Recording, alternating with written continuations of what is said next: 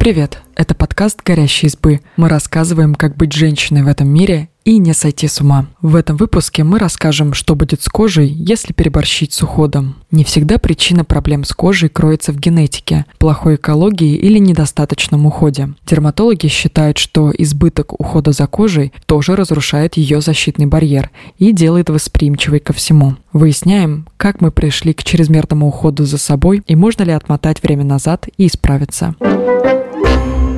Признаки чрезмерного ухода за кожей. Рынок средств для лица и тела постоянно предлагает нам что-то новое, что сделает кожу лучше. Хочется попробовать все и сразу. И это нормально. Ведь иногда только путем проб и ошибок можно отыскать подходящее средство. Но порой такие опыты могут сказаться на качестве кожи не лучшим образом. Главный сигнал того, что вы переусердствовали с уходом – раздражение кожи. Раздражение – обширное понятие. Каждый вкладывает в него свой смысл. Дерматологи придумали простой и удобный подробный опросник, чтобы оценить степень раздражения вашей кожи по его характеристикам. Французский врач Мизери предлагает пациентам самостоятельно оценить проблемы кожи по нескольким пунктам. Общий дискомфорт, жжение, зуд, покраснение, ощущение прилива крови к лицу, боль, стянутость, покалывание. Если вы регулярно ощущаете на себе хотя бы два симптома, то ваша кожа, скорее всего, чувствительная. А повышенная чувствительность кожи часто вызвана использованием неверно подобранной косметики или избыточным уходом.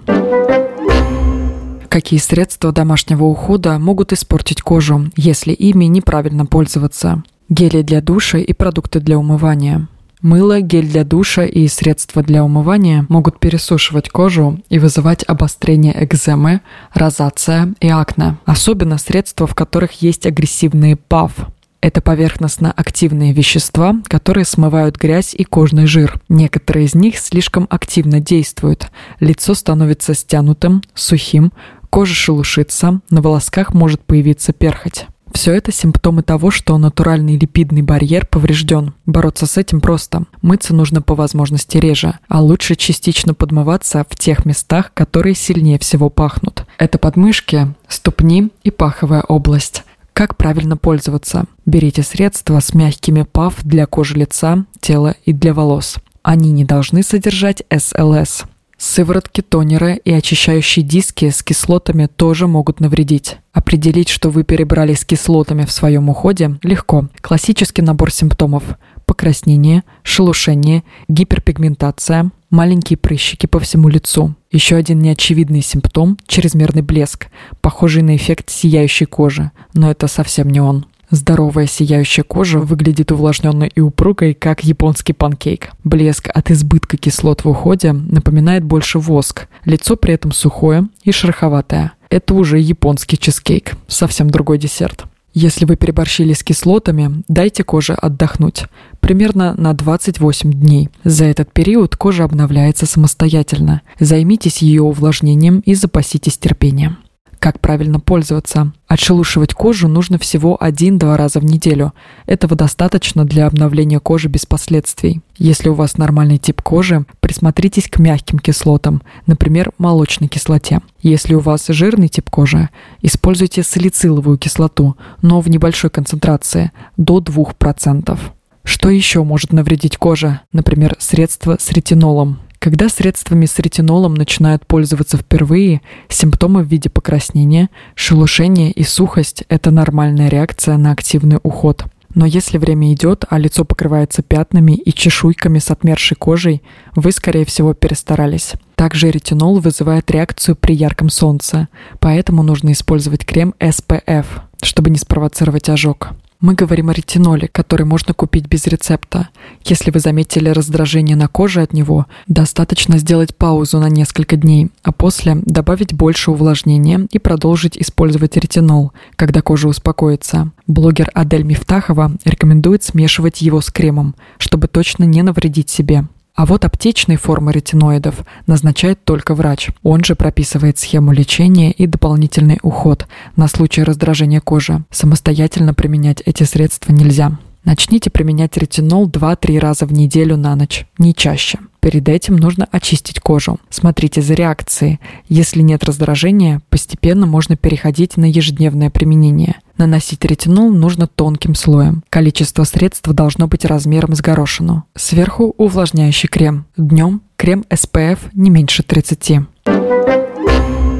Как ухаживать за кожей в меру? Определите, есть ли у вас проблемы с кожей. Если вам кажется, что у вас акне, с которым срочно нужно бороться при помощи ретинола, не спешите заказывать баночку. Присмотритесь к отражению в зеркале. То, что девушки иногда принимают за черные точки, на деле могут быть нормальным для жирной кожи скоплением себума в порах. Его не нужно выдавливать, очищать до скрипа и тем более убирать при помощи ретинола. Только врач-дерматолог точно определит состояние кожи и ее проблемы. Грамотный уход строится на профессиональной диагностике. Пробовать различный уход и отслеживать результат – это здоровое человеческое любопытство. Но если с кожей все в порядке, проводите самостоятельные эксперименты в рамках базовых средств. Подберите минимальный правильный уход за кожей. Уход должен помогать коже, а не вмешиваться в нее и устраивать кавардак.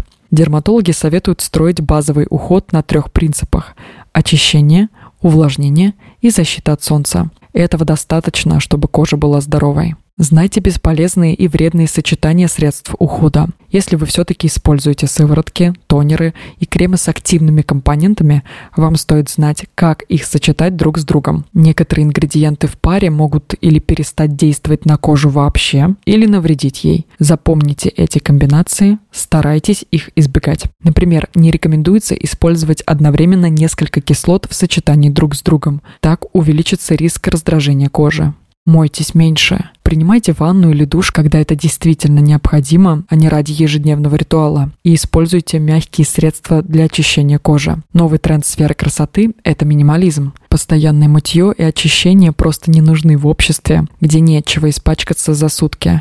Стерильность не значит здоровье. Микробы в норме должны жить на коже, чтобы очищать ее или отпугивать другие вредные бактерии, вирусы и грибки. Когда микробы беспощадно смывают с кожи, она становится чувствительной. В книге Beyond Soap можно прочесть, что 46% человек по всему миру оценивают свою кожу как чувствительную. Виной всему чрезмерный уход за собой и слишком тщательная гигиена. Книгу написала Сэнди Скотницки, американский врач-дерматолог с многолетней практикой. Она призывает всех отказаться от чрезмерного очищения кожи и мыться реже а на каждый день оставить подмывание тех мест, которые пахнут сильнее всего – подмышки, ступни и паховую область.